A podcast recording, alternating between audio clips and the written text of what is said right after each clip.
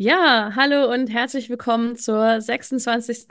WTF-Sendung. Und wie ihr schon gemerkt habt, hat sich der Countdown bei seiner Vorhersage ein bisschen vertan gerade. Ähm, ja, und da sind wir auch schon direkt beim Thema. Wir sind nämlich heute alle Wahrsager oder vielleicht auch nicht. Das werden wir herausfinden.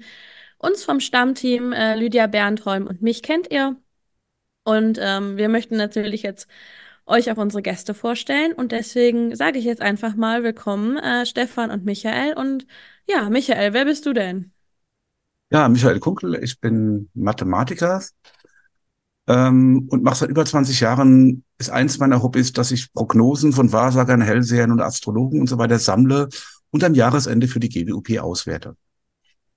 Ansonsten bin ich inzwischen Rentner, nachdem ich 30 Jahre äh, so in der IT-Beratung für Lebensversicherungen gearbeitet habe.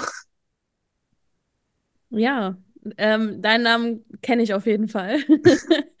ähm, ja, und Stefan. Und du bist ja auch immer mal bei uns im Chat unterwegs. Genau, äh, genau. Bisweilen, ja, bin ich als Wahrsager-Check auch im Chat unterwegs. Ähm, ja. Genau. Stefan, wer bist du? ich bin Stefan, ich bin ähm, Volkskundler und Teilzeitlehrer.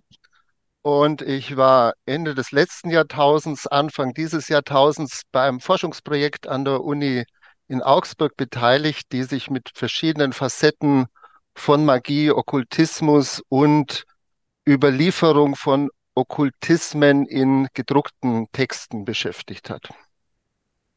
Das ist, mhm. hört sich sehr spannend an. ich habe jetzt heute schon gelesen, dass sich Wahrsagerei ja in ähm, offenbar in zwei Strömungen aufteilt. Ist das richtig?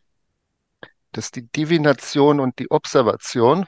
Das hast du, ja, genau, so unterscheidet man das. Das sind aber natürlich sehr theoretische Unterscheidungen. Die Volkskundler machen das. Hm? Was, was, was soll das, das sein? Ja? Divination und Observation. Also die Observation äh, beobachtet irgendwas. Seien es das, die Innereien von äh, Tieren, das heißt der Vogelflug, also Observation beobachtet was. Mhm. Und die Divination wendet bestimmte magische Techniken an, um sich Erkenntnisse zu beschaffen. Das geht also bis hin zur Totenbeschwörung. Und dieses Knöchelchen werfen zum Beispiel, ähm, ist, was ist von beiden ist das dann? Ich würde es als Observation, weil man ja die Lage der Knöchelchen und wie sie liegen und zueinander versucht, was äh, mhm. äh, ab, aus, abzuleiten aus dieser Lage der Knöchelchen. Auch aus mhm. Karten zum Beispiel, Karten legen, Karten schlagen. Das ist ja auch äh, eine Technik, wo man was braucht, Material dazu und das beobachtet man dann. Ja, Michael, fang doch vielleicht mal an. Was, was ist denn so, äh, was sind denn so die, die Highlights, äh, die für dieses Jahr jetzt vorhergesagt worden sind? Oder äh, die fürs letzte Jahr vorhergesagt abgelaufen. worden sind? Ja, ja also genau. ein Highlight war äh, tatsächlich von Baba Wanga, dass sich die Erdumlaufbahn ändern sollte. Ähm, als ich zum ersten Mal von dieser Prognose 2008 gelesen habe, hieß es leicht, äh, in der Presse stand, die soll sich drastisch ändern. Ist nicht passiert, wir haben zumindest nichts davon gemerkt. Ansonsten gab es für 2023 wurden mehrere Polsprünge angekündigt, beziehungsweise ein Polsprung von mehreren Leuten. Ähm, Polsprung, für die Leute, die es nicht wissen, ähm, ist, dass sich die magnetische Ausrichtung des, also Ausrichtung des Erdmagnetfeldes ändert und zwar plötzlich.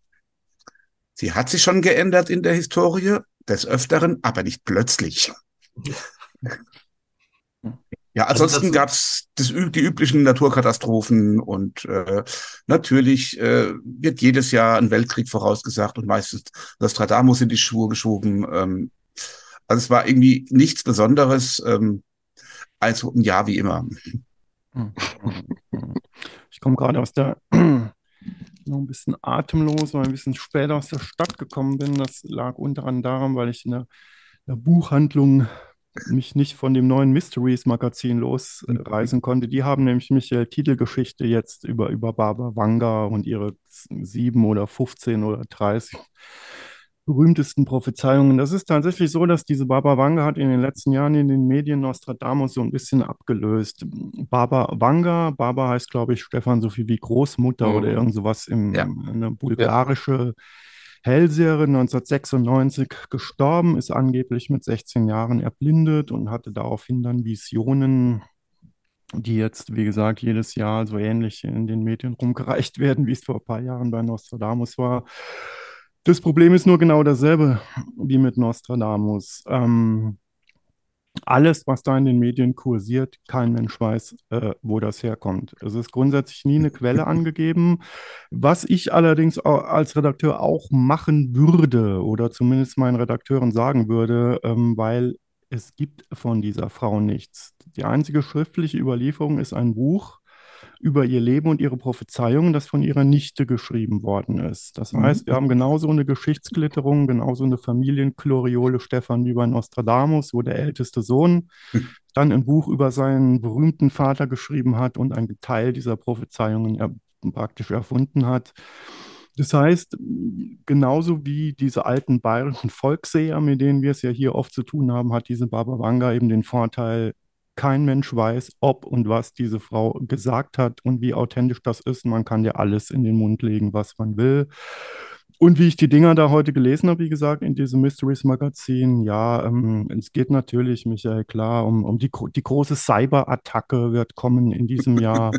Okay, also eine, eine eine bulgarische alte Wahrsagerin, die noch dazu blind ist, klar, die, die hat Cyber-Attacken prophezeit. Äh, selbst die, die weiß wahrscheinlich nicht mal, was ein Computer ist oder wusste es zu ihren Lebzeiten nicht. Also Planck ja, ist da. Immerhin, die lebt ja noch. Also Nostradamus hat nein, ja auch alle möglichen Sachen vorher 19, gesagt. Nein, die... hallo Holm, nein, 1996 gestorben. Ah, sorry, ja. Ja, aber, nein, aber hat zumindest sowas wie Cyber, also ja. Nein, nein, aber sie hatte, es gibt schon wieder von 2008 eine Quelle, da ist ihr ähm, also sie hat so einen Plan bis Jahr 5000 irgendwas. Ja. Und da stand halt drin, 2010 gibt es den großen Krieg in Europa, äh, an dem fast alle Leute sterben. Äh, also die, die überleben, die sterben dann 2014, 15 an irgendwelchen Krankheiten. Und danach ist, lebt in Europa praktisch niemand mehr. Und, auch, und 2025 lebt in Europa auch so gut wie niemand mehr.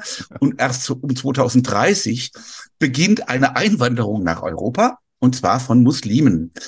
Das wurde alles schon in den letzten Jahren, ha, Baba Wanga hat gesagt, Europa wird muslimisch. Äh, ja, nach dem Krieg, der nicht stattgefunden hat und nachdem Europa quasi menschenleer war.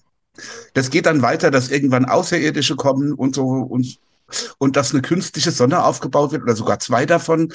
Also das Ganze liest sich wie ein abgedrehter Science-Fiction-Geschichte, ähm, baut aber immerhin ein bisschen aufeinander auf. Mhm. Und tatsächlich stand schon 2008 drin, dass 2023 sich die Erdumlaufbahn etwas ändern wird. Mhm. Aber alle anderen, die man der Baba Vanga irgendwie äh, in die Schuhe schiebt, die sind, ähm, ja, die hat man sich wohl ausgedacht. Ja, das ist ein durchgängiges Phänomen, was mir also früher, wenn, wenn am Jahresende oder zum Jahresanfang die, die Nostradamus-Prophezeiungen erschienen sind in den großen Zeitungen, hatte man nicht immer, aber manchmal hatten die Redakteure noch so ein bisschen so einen Restfunken äh, von Anstand und haben dann wenigstens noch mal einen Vers oder die Zenturie äh, dazu angegeben.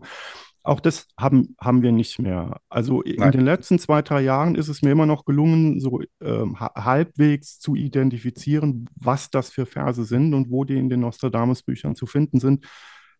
Dieses Jahr konnte ich es zum ersten Mal nicht. Also zum Beispiel habe mir bei, bei, bei Welt Online oder alle Medien, die Nostradamus-Prophezeiungen veröffentlicht haben, habe ich mir die ersten drei, habe mir mal ein, zwei Stunden Zeit genommen, habe mal geguckt, ob ich diese Verse in den Nostradamus-Schriften finde, habe das von vorne bis hinten durchgeblättert. So viel ist es ja nicht, Michael. Wir hatten äh, vor Beginn der Sendung noch darüber gesprochen. Ja, natürlich gibt es original Nostradamus-Schriften und zwar alle, also die gesamten äh, mhm. Zenturien. Also Zenturien heißt das, weil es eben eine Sammlung von zehn Büchern mit jeweils ähm, wie viel? Äh, 140 100 Versen sind, ja. genau. Ja. Ähm, und ich, ich habe es dieses Jahr zum ersten Mal nicht mehr gefunden. Ja, also ich habe keinerlei Übereinstimmung äh, zwischen den Zeitungsprophezeiungen äh, und den Nostradamus-Schriften mehr gefunden. Das war in den letzten Jahren wenigstens noch so ein bisschen anders. Da hat wenigstens mal eine Zahl gestimmt oder mal ein Wort oder irgendwas. Also es scheint mir immer mehr vo vollkommen frei erfunden zu sein, egal ob man es jetzt Baba Vanga, Nostradamus oder sonst jemandem unterschiebt. Die Angabe der, des genauen Verses äh, ermöglicht ja auch eine Vergleichbarkeit der mhm. verschiedenen Übersetzungen und Deutungen. Mhm. Und wenn man das anstellt, äh, kommt man drauf, Der eine deutet einen bestimmten, klar definierten Vers für ein Ereignis in der Vergangenheit, Mhm. der andere für was in der Zukunft. Der eine sieht Krieg voraus in, mit diesem Vers, der andere eine Katastrophe, der andere ähm, eine Bedrängung, eine religiöse Bedrängung des Papsttums. Also es sind ganz unterschiedliche Ereignisse, die mit einem und demselben Vers aus dem Nostradamus-Werk begründet werden. Ja, aber wie ja gesagt, interessant. Mhm. die wurden früher wenigstens genannt. Und es gab ja die Ja. schönen Bücher, ich meine, Bernd, du kennst ja noch Manfred Dimde. Manfred Der- Dimde, wunderbar. Ja, der, der, jede, der, gibt's nein, der hat immer aber auch ja. immer, der hat immer, immer geschrieben, äh, woher er es hat. Ja. Der hat es zu- zumindest gesagt, das kommt aus diesem Vers. Und das kommt überhaupt nicht mehr vor Mhm. bei den aktuellen Prognosen. Interessant sind diese Deutungen ja auch, weil sie immer Kind ihrer Zeit sind. ne? Sie rechnen immer die aktuellen Zeitumstände, die Zeitgeschichte, rechnen sie hoch in die Zukunft. Äh, Der Ost-West-Konflikt äh, bis 89, 91 war immer der Krieg zwischen USA und Sowjetunion, der da vorhergesagt wurde und mit dem Nostradamus-Vers begründet wurde. Und der Ja. Nostradamus die USA mit Sicherheit nicht kannte. Manche sagen so, andere wieder anders. Ich habe mich gerade gefragt, ob das vielleicht auch ein bisschen damit zusammenhängen könnte, dass, wenn man das heutzutage überprüfen kann, ich erinnere mich nämlich noch, dass ich das erste Mal so ein Nostradamus-Büchlein irgendwie in den 90ern in der Hand hatte. Da war jetzt Internet noch nicht so allgemein verfügbar und man konnte halt bestimmte Sachen nicht so leicht prüfen. Aber wenn du heute so ein Nostradamus-Vers einfach mal im Internet eingibst, vermute ich mal, dass du auf die Wahrsagen der letzten 30 Jahre äh, kommst und merkst, okay, die haben da ja alles interpretiert. Ich weiß nicht, ob es die Sache dann ein bisschen offensichtlicher ähm, ad absurdum führen würde. Keine Ahnung, ob man so weit überhaupt denkt, wenn man sowas veröffentlicht, aber naja. Also wahrscheinlich ist es dann einfacher, mal mit was Neuem um die Ecke zu kommen, als etwas rauszuhauen, wo man nachlesen kann, dass das die letzten 20 bis 50 Jahre auch schon irgendwo stand und äh, nie so eingetroffen ist.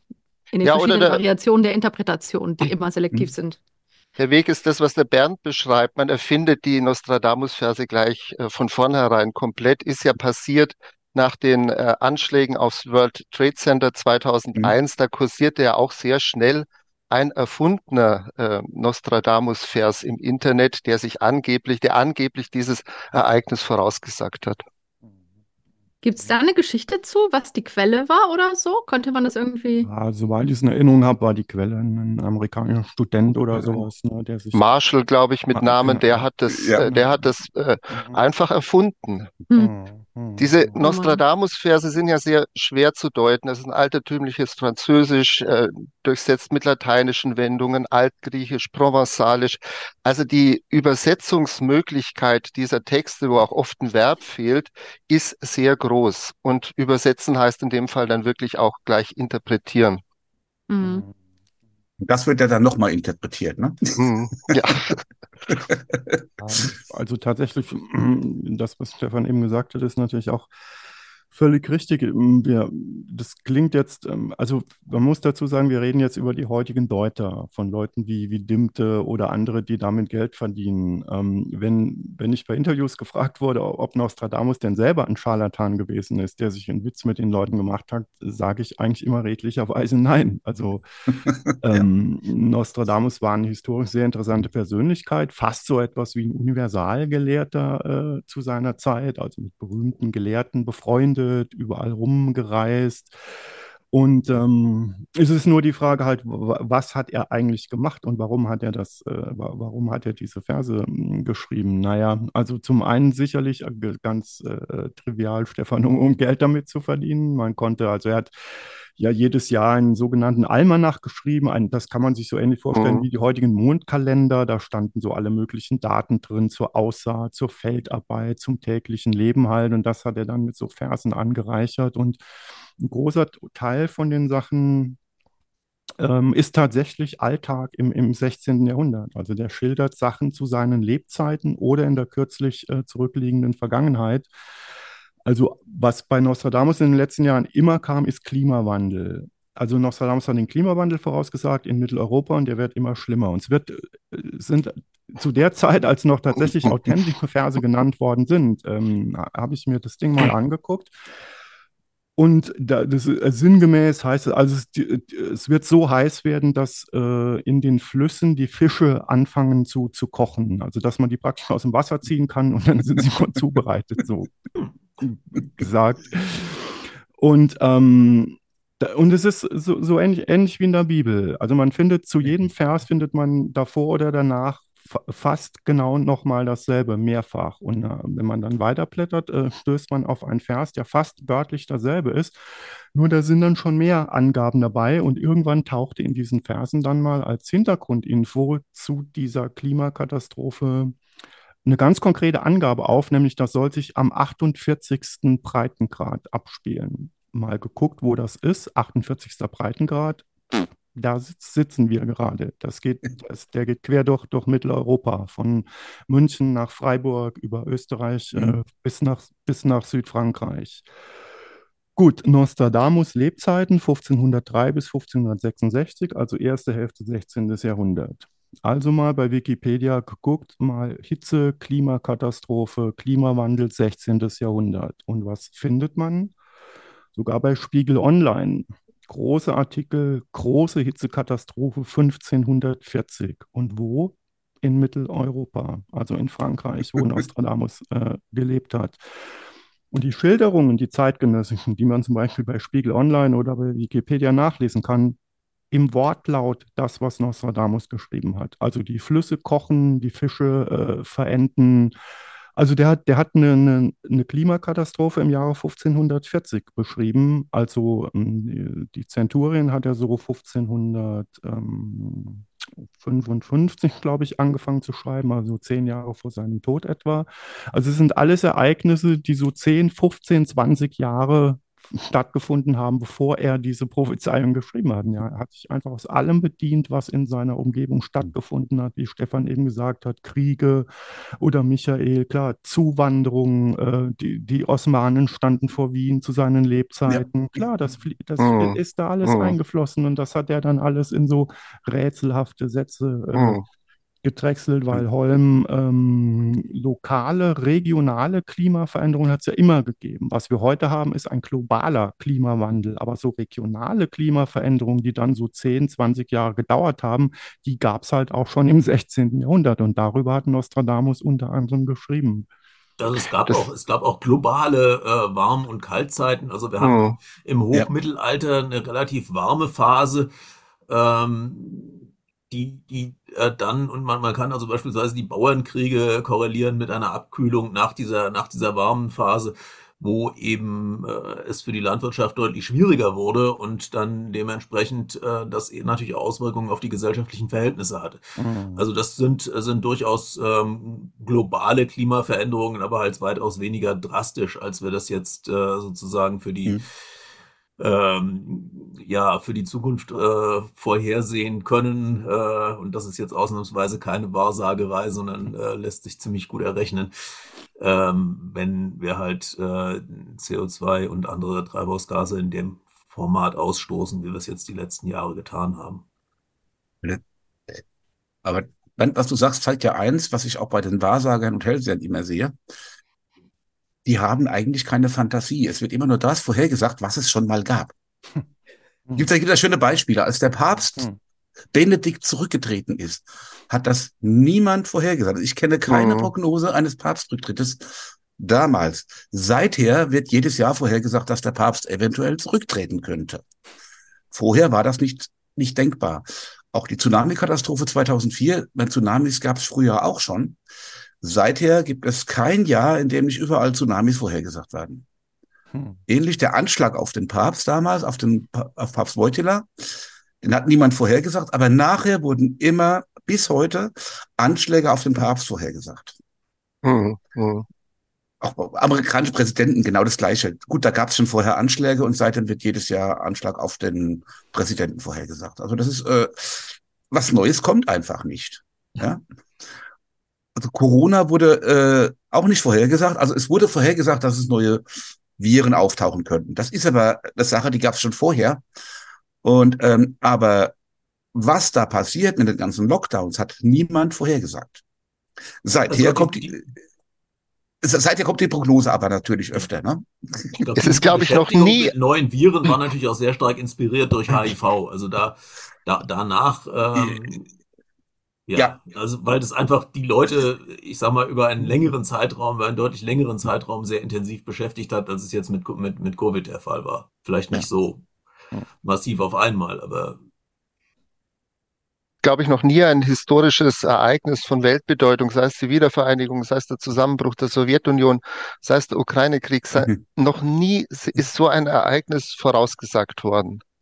Ähm, also das können sie einfach nicht, weil da fehlt ihnen, wie du sagst, äh, Michael, da fehlt ihnen die Fantasie und äh, der Wissensstand. Äh, beziehungsweise, also es wurde tatsächlich für 2022 vorausgesagt, dass Russland andere Länder angreifen könnte, unter anderem Ukraine. Aber ähm, das ist war von der ähm, kanadischen ähm, Medium Niki Pizarro, die macht 1000, also für 2024 1400 oder 1500 Vorhersagen. Mhm. Und da und da sie sowas für alle möglichen Staaten vorhersagt, kann da mal ein Treffer dabei sein. Aber das ist wirklich nur ein, das Rauschen in über 1000 äh, also nach, nach den Kriegen, die Russland in den Russland letzten, greift äh, auch seit 2000, hat, äh, seit 2000 so Länder an. Also das ist, äh, ja. die greifen an, seit äh, Putin an der Macht ist irgendjemand und äh, insofern ist es keine äh, Vorhersage, ne, die irgendwie äh, einmalig ist oder eine besondere Bedeutung hat.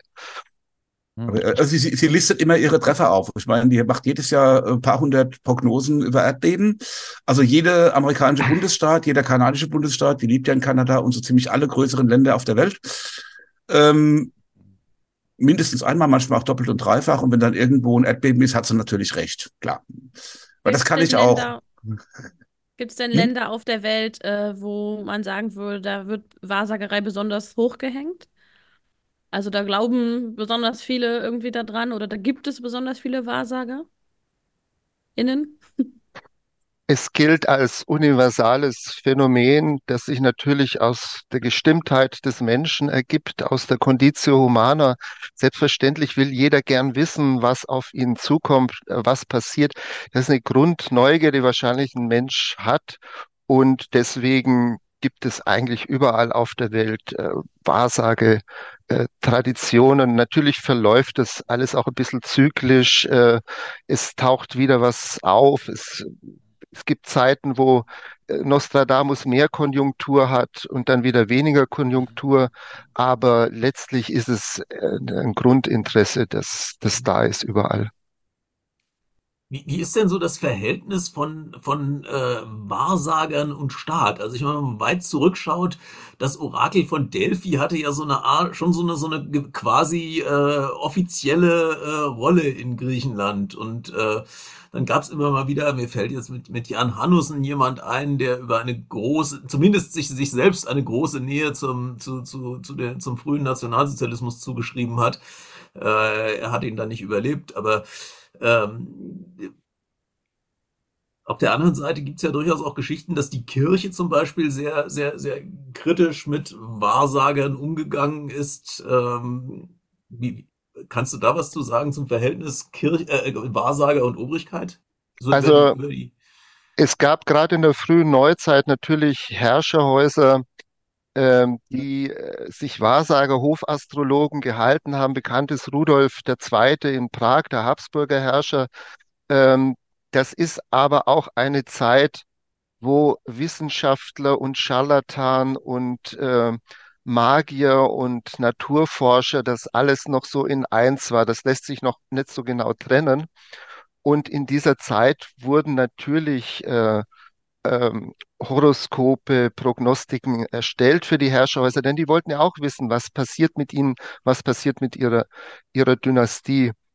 Ähm, weil du den Nationalsozialismus ansprichst, die haben ja auch zum Beispiel Nostradamus in den Dienst gestellt, indem man über Frankreich Flugblätter mit gefälschten Nostradamus-Prophezeiungen abgeworfen hat, die einen Sieg von äh, Deutschland über Frankreich verkünden. Also man hat das auch durchaus in Dienst gestellt. Immer wieder, auch im Ersten Weltkrieg, sind populäre äh, Prophezeiungen veröffentlicht worden, die einen Sieg von Deutschland äh, prognostiziert haben. Also man, die, die Herrscher haben sich auch ähm, Prophezeiung als Propagandamittel bedient. Und gerade in der frühen Neuzeit, also die äh, Wende vom 16. zum 17. Jahrhundert gab es doch an vielen Herrscherhäusern Interesse dran. Auch Nostradamus stand ja in Kontakt, glaube ich, mit Katharina von Medici. Und ähm, also auch er hat eben ähm, als Dienstleister seine Prognostiken bei den Höfen abgeliefert und äh, der musste ja auch Weib und Kind ernähren und äh, ein Essen auf den Tisch bringen. Sag mal, kannst du ein bisschen erklären, wie man so aus der damaligen historischen Perspektive dann überhaupt dazu kam, letztendlich da am Hof in diese Position zu kommen? Weiß man da was drüber?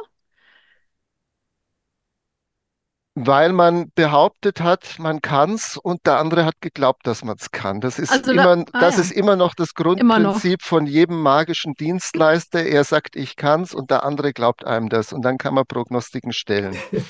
Ich habe mich halt gefragt, ob der irgendwelche Connections hatte, weil ich könnte mir vorstellen, dass damals ja auch sehr viele Leute rumliefen und äh, behauptet haben, sie könnten das. Ich war mir nicht sicher, ob man dann irgendwie Connections brauchte, Adlige oder so, damit man da weiterkam. War einfach nur so eine Überlegung gerade. Also natürlich ist die Schicht derer, die studiert hatten, und das hat er ja, äh, also die eine akademische Ausbildung hatten, das war natürlich eine kleine Schicht. Und äh, Leute, die sich dann eben mit diesem ganzen auch Geheimwissen, mit diesem magischen, mit dieser magischen Welterklärung beschäftigt haben oder eben sich mit für Sachen wie Zukunftsprognostik interessiert haben, das ist natürlich ein kleiner Teil. Er sagt, ich kann Horoskope stellen, ich kann den Lauf der Planeten beobachten und so weiter. Also Okay, eine relativ ansonsten, kleine Schicht. Und dieser Rudolf II. in Prag war ganz fanatisch hinter Leuten her. Der hat also auch gerne jemand genommen. Das heißt, da konntest du, wenn du entsprechend aufgetreten bist, äh, das müssen diese Typen ja bis heute noch mhm, können. Sie Mhm. brauchen jemanden, der ihnen abnimmt, äh, dass sie diese Fähigkeiten haben. Äh, aber mit Rudolf II. ist man eben auf einen leichtgläubigen äh, mhm, Auftraggeber gestoßen. Also Zum ein, ein Beispiel. historisches, ein historisches Beispiel, äh, was mir jetzt gerade noch eingefallen ist, ähm, wo genau dieser Mechanismus mit dem Weiterempfehlen auch, auch äh, zu erkennen ist, ist, ist äh, äh, Giovanni Battista Seni, der Hofastrologe von, von äh, General Wallenstein. Der wurde nämlich von, von, äh, von Octavio Piccolomini, äh, dem, dem äh, Herzog von Amalfi an, an Wallenstein empfohlen. Der hat also, äh, Hm. Piccolomini war einer von, von Wallensteins Offizieren und hat ihm dann den Szeni mitgebracht und äh, der wurde dann äh, einer der, der wichtigsten Ratgeber von, von Wallenstein im Dreißigjährigen Krieg. Wallenstein wäre jetzt das nächste Beispiel gewesen. Genau, Ah, der war sorry. eben auch sehr, nee, nee, das ist sehr gut. Äh, aber auch da sieht man, wenn ich so ein Kriegsunternehmer bin und mich dermaßen engagiere mit Geld, mit Truppen, mit Macht, will ich natürlich ganz gern wissen, was bringt die Zukunft. Und ähm, wenn ich an dieses System glaube, dass die Zukunft irgendwo verborgen ist und Spezialisten die entdecken können, dann beschäftige ich eben solche Leute auch. Gerade, gerade Stefan, kurioserweise ist ja Rudolf II. ein gutes Beispiel dafür, dass das Ganze eben nicht funktioniert hat. Denn Nostradamus selbst hat ja für Rudolf II. ein berühmtes Horoskop äh, geschrieben, das auch erhalten ist. Und an dem kann man zum Beispiel nachweisen, dass es da keinerlei äh, prognostischen, astrologischen oder sonstigen Fähigkeiten gab. Nostradamus hat auch ein Horoskop hier für einen reichen Augsburger Kaufmann äh, damals erstellt. Das äh, liegt irgendwo in der Uni-Bibliothek rum. Ähm, davon stimmt auch, außer so den Allgemeinheiten, die Michael erwähnt hat, ähm, auch nichts, ja. Also auch, auch Seni muss man natürlich sagen, ich meine, der wa- war ja äh, bei Wallenstein bis kurz bevor er umgebracht wurde und das hat es jetzt auch, hat ihm auch nicht viel genützt. Ja. Hm. Wobei, wobei aus der Politik äh, gibt es ja auch aktuellere Beispiele. Also man, äh, man sagt aus den, aus den 1980er Jahren, dass also sowohl Ronald Reagan als auch François Mitterrand sich von Hm. Astrologen haben beraten lassen. Ja. Äh, wie Die sind auch bekannt, die Namen. nachhaltig Also, dieser ähm, Hm. Einfluss ist. Ja, ja. wohl bei, bei Re- Reagan soll es eher seine Frau gewesen sein, die, äh, aber die, die auch, die auch ihren Mann auch beraten hat. Bei François Mitterrand kennt man ja, ähm, ach ja, die, die Tessier ähm, zumindest, ja, Hm. ähm, äh, vermarktete sich zumindest damit, dass sie auch, auch äh, Mitterrand beraten hätte. Ja. ja, und sie hat ja auch einen Doktortitel bekommen, wo auch Mitterrand im Hintergrund mitgewirkt hat. Weil Willst du das einige, mal kurz ausführen, wer das ähm, ist? Sie hatte Elisabeth Hanselmann ähm, heißt sie eigentlich. Ähm, Elisabeth Tessier ist ihr Künstlerinnenname und die, die lebt noch und ist Astrologin. Die hatte mal eine Astroshow im deutschen Fernsehen übrigens. Ja, ich erinnere mich aus meiner Kindheit ganz, also eine ganze, eine ganze Samstagabendshow, zwei ja. Stunden rund um mhm. Astrologie und im Mittelpunkt stand immer Elisabeth Tessier mit ihren. Ja. Die übrigens auch singt und, äh, und, und Platten aufgenommen hat. Also die letzte vor drei Jahren, glaube ich. Ähm, ich kenne ich kenn die Musik nicht, was sie macht. Ähm, und sie hat eine äh, Doktorarbeit an der Pariser Sorbonne abgegeben in Soziologie, glaube ich. Ähm, das sind, glaube ich, knapp 1000 Seiten und da geht es natürlich um Astrologie. Ähm, es gibt äh, sehr fundierte Kritik an dieser Arbeit, weil die ist, ähm, also die erste Kritik ist, sie hat sie in zwei Teilen abgegeben. Der erste Teil ist unterschrieben mit Elisabeth Tessier, der zweite mit Elisabeth Hanselmann, ihrem bürgerlichen Namen. Das ist schon etwas komisch. Und ähm, äh, es gab Leute, die es kritisiert haben, aber es wurde wohl Anführungszeichen von oben einflussreich gesagt, nee, die kriegt jetzt den Doktortitel. Das Ding kann man, äh, ähm, ich weiß nicht, ob man es noch nachlesen kann, aber es gibt bei den französischen Skeptikern ähm, eine fundierte Kritik dazu, und zwar auch in Englisch. Ich, kann, ich spreche kein Französisch, deswegen war es gut, dass es das auch in Englisch gab. Ja. Aber und jetzt ist, darf sie sich offiziell Frau Doktor nennen. Okay. Wobei das ja wahrscheinlich äh, heute nicht mehr ganz so gut ankäme, wenn, sagen wir mal, Leute, die in der Politik sind, jetzt sagen, so, ich habe da hier meine persönliche Person, die mir meine Entscheidungen vorgibt. Das könnte heute vielleicht ein bisschen mehr Kritik bekommen als äh, früher, hoffe ich. Ich weiß nicht, wie ihr das einschätzt. Diese, äh, diese komischen ähm, Putschisten da aus Deutschland vor kurzem mit dem Herrn Grafen Reuss oder wie der heißt, die hatten ja auch eine Astrologin. Ich, ich sprach auch eher von echten äh, politisch aktiven Menschen, weiß ich nicht. Also ist natürlich. Ja, vielleicht wäre es manchmal besser, man würde von Astrologen beraten werden, als von den Beratern, die man sonst so hat.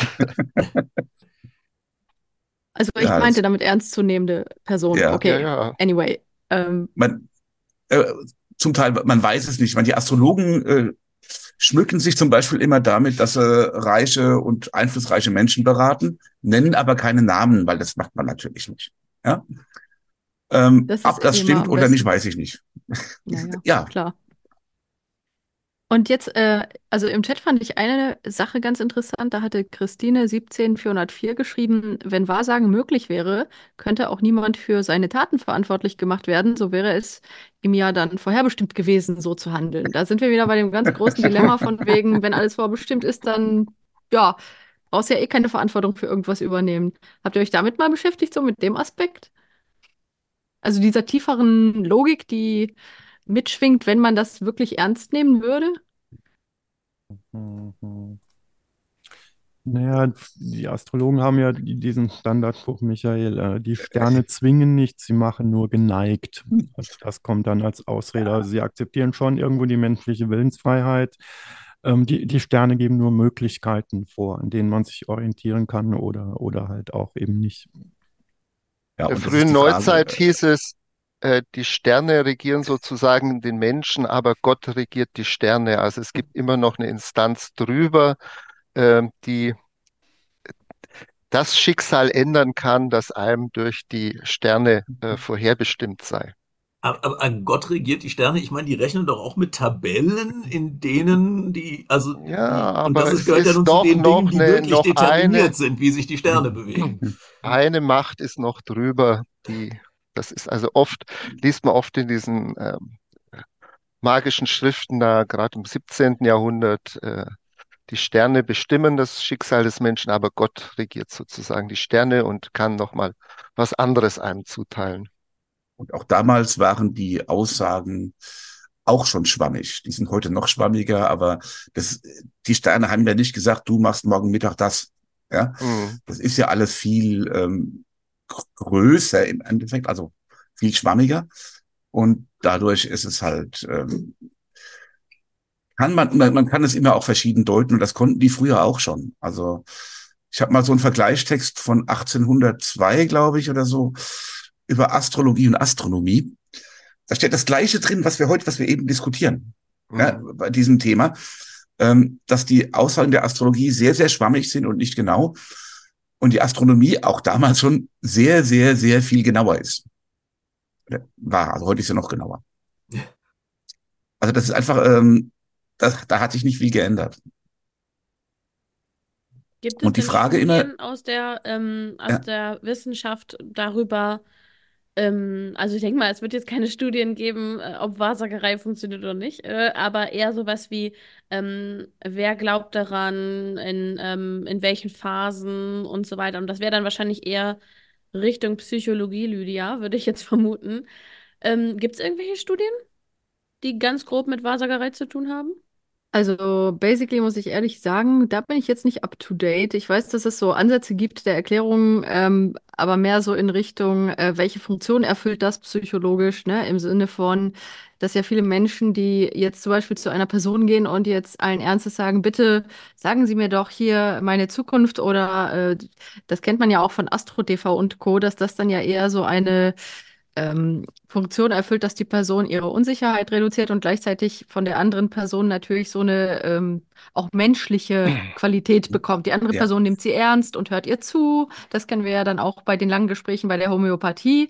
Und das allein dieses sich schon um die Person kümmern und ihr zuhören und ihr dann so ein bisschen Sicherheit vermitteln durch Aussagen wie, ja, ich sehe was Positives in ihrer Zukunft, ich sehe da eine gute Person und dann müssen sie vielleicht hier noch ein bisschen aufpassen, aber dann, äh, ja, fühlt sich das so gut an, dass das basically, also das ist jetzt grob vereinfacht, äh, natürlich dazu führt, dass die Menschen dann sagen, oh, das war ja irgendwie schön und angenehm, da komme ich wieder. Also basically funktioniert es immer über die emotionale Verstärkung solcher Interaktionen jetzt auf der zwischenmenschlichen Ebene. Ich habe mal, das, ja. Hm? ja. ich Richtig habe mal einen Prozess untersucht gegen ein Medium so 1902, 1903 und da waren 50, 60 äh, Leute vernommen und die Berufe waren angegeben. Und äh, daraus konnte man schließen, sowohl Oberschicht wie Unterschicht, Akademiker wie Dienstboten, mhm.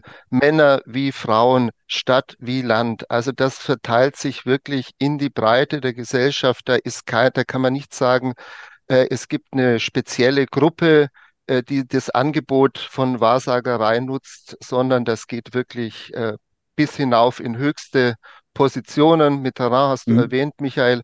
Ähm, und es ist eben in der Breite. Es ist weder geschlechts- noch schichtspezifisch, noch regional, noch sonst irgendwas. Was dazu ja. passt, dass es halt die emotionale Ebene bedient. Und die ist halt mhm. völlig unabhängig davon, äh, ja, wie gebildet du bist, die emotionale äh, Ebene. Und ich, ich habe da ja immer, ich glaube, das habe ich schon mal in einer anderen Sendung vor langer Zeit mal erzählt, diese Familienanekdote, dass meine Omi Karten gelegt hat für befreundete Personen und äh, ich mir das dann als Kind so ein bisschen angeschaut habe und ich immer den Eindruck hatte, okay, die erzählt dir jetzt das, was sie denkt, was richtig ist. So nach dem Motto, ja, mach das mal lieber so oder mach das mal lieber nicht. Das sagen die Karten, wo ich mir dachte, ja, okay, du versuchst dir gerade zu sagen, ich als deine Freundin bin der Meinung, mach das lieber so, aber wenn du sagst, das steht genau. in den Karten, dann hat das natürlich auch viel mehr Gewicht und fühlt sich dann auch viel äh, sicherer an für die andere mhm. Person. Es war nicht so schwer zu durchschauen, sage ich mal. Nein, das ist, das, das ist aber das, was auch in der Astrologie oft vorkommt, das, das Seele streicheln. Ne? Und man sucht sich genau. ja auch den Astrologen, der passt. Früher, als ein Astro-TV noch ähm, längere Gespräche gab, da konnte man wirklich sehen, es gab ein paar, die waren, da war immer alles positiv, die haben einen immer wirklich gestreichelt, alles war gut. Und es gab so ein, zwei, die war, nee, das klappt nicht. Das, das wird nichts. Aber auch die hatten natürlich Leute, die angerufen haben, weil die genau das, die hatten ihre Befürchtungen, die waren jetzt bestätigt und genau das wollten die haben. Äh, jemand, der die Seele gestreift hat, hätte da nie angerufen. Man hat es auch gemerkt, dass manche Gespräche komisch geendet haben. Astro TV macht das schon lange nicht mehr, aber ich hatte mal, ich glaube, acht oder zwölf Stunden davon aufgenommen und mal analysiert. Leider habe ich die Aufnahmen nicht mehr, aber das war sehr, sehr lustig.